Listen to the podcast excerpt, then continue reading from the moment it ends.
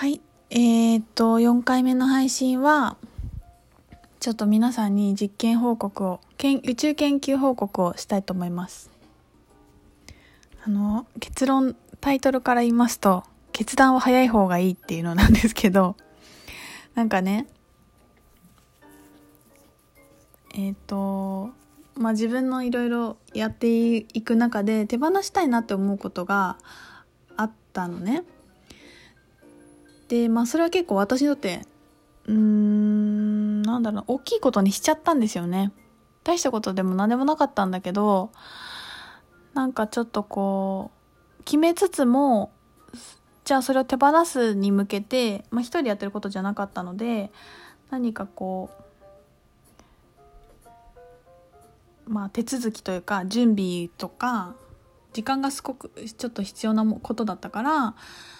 それをやるんだけどちょっと焦らずにまあその決断はそのことを手放すということを決めたから、まあ、ちょっとゆっくりゆっくり自分で気持ちも整えつつやってあげようって思ってたのね。って思った出来事があって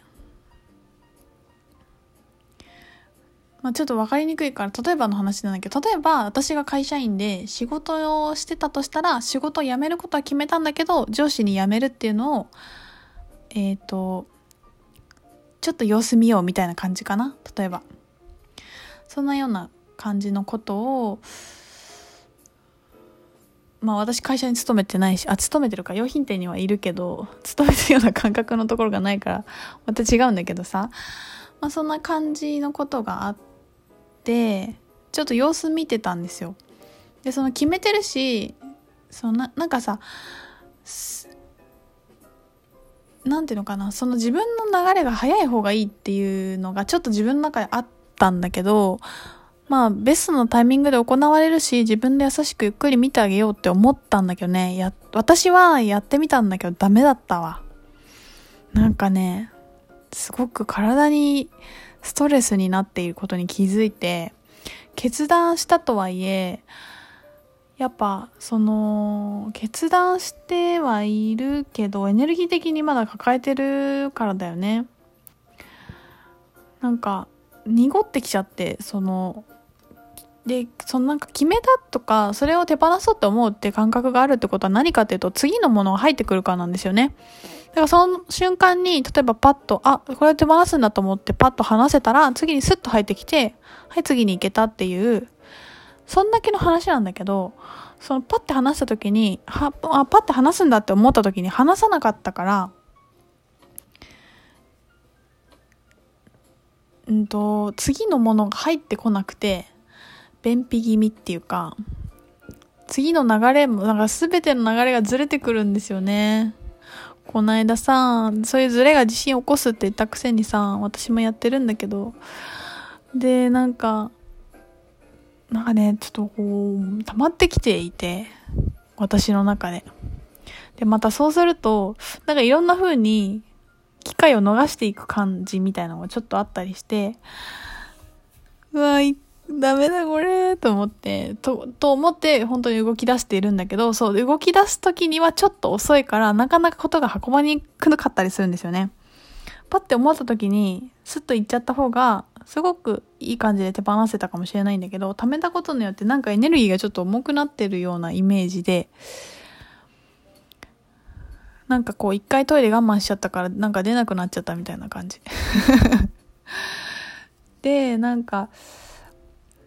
そうっていうのを今回学んでやっぱり本当にパッて思った時に手放すのは一番軽やかに終えれるだけどちょっと1回2回とどめとくてとどめとくといや別に手放さなくていいんじゃないかなとかいろんなこと言ってくるんですよね。本当に私さよならしたいんかなとかさ。別にそうじゃなくてもできるんじゃないかなとか。いやこれは宇宙研究所のひとみちゃんが言ってる言うことじゃないでしょう。みたいな。感じでちょっと自分がそんなひとみちゃんに見たくないみたいな感じ なんだろうなんかこう、まあ、自己信頼に関する一つのことで自分が自分のことかっこいいなって思ってあげれるように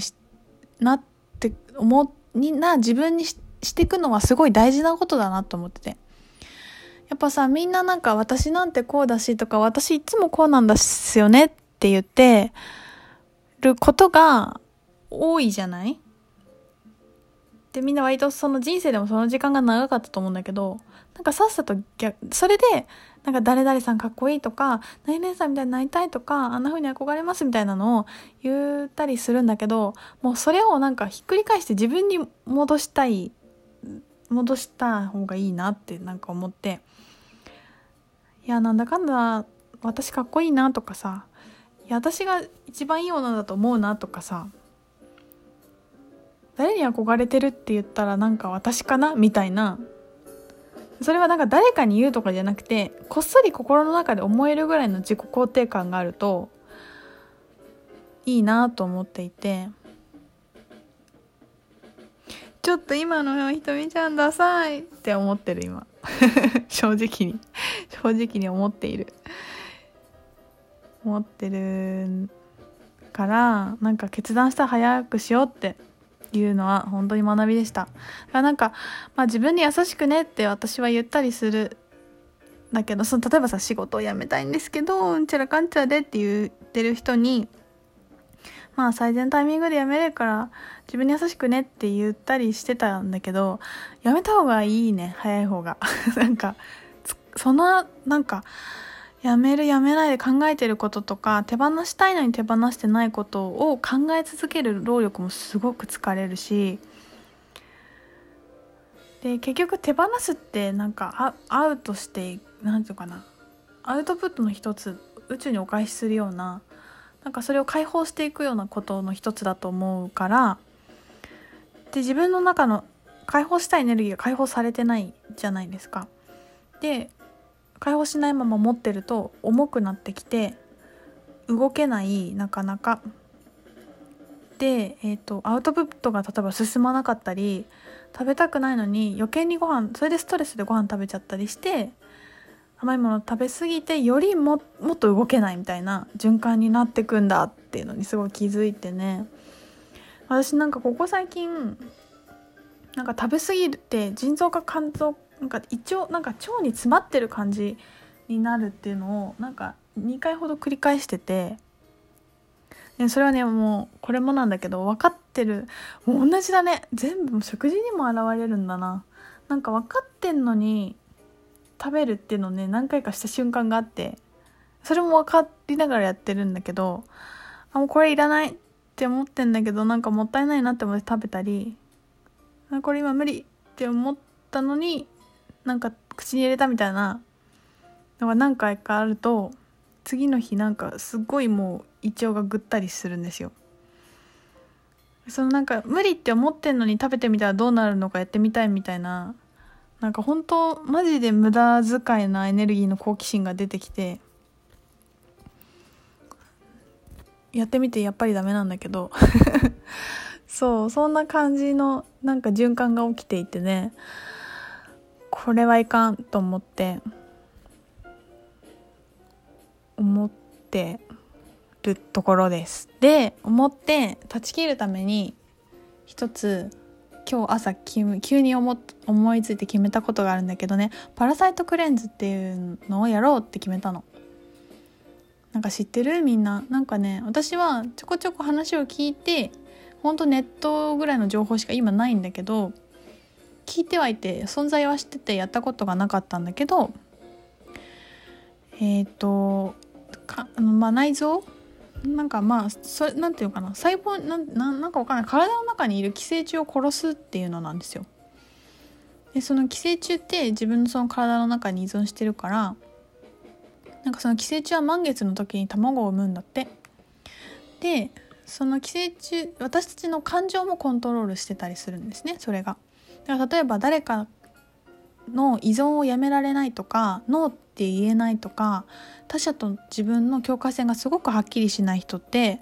その結構寄生虫のクレンズをするとすっきりしたりするって言われていて。でえっ、ー、とその方法はなんか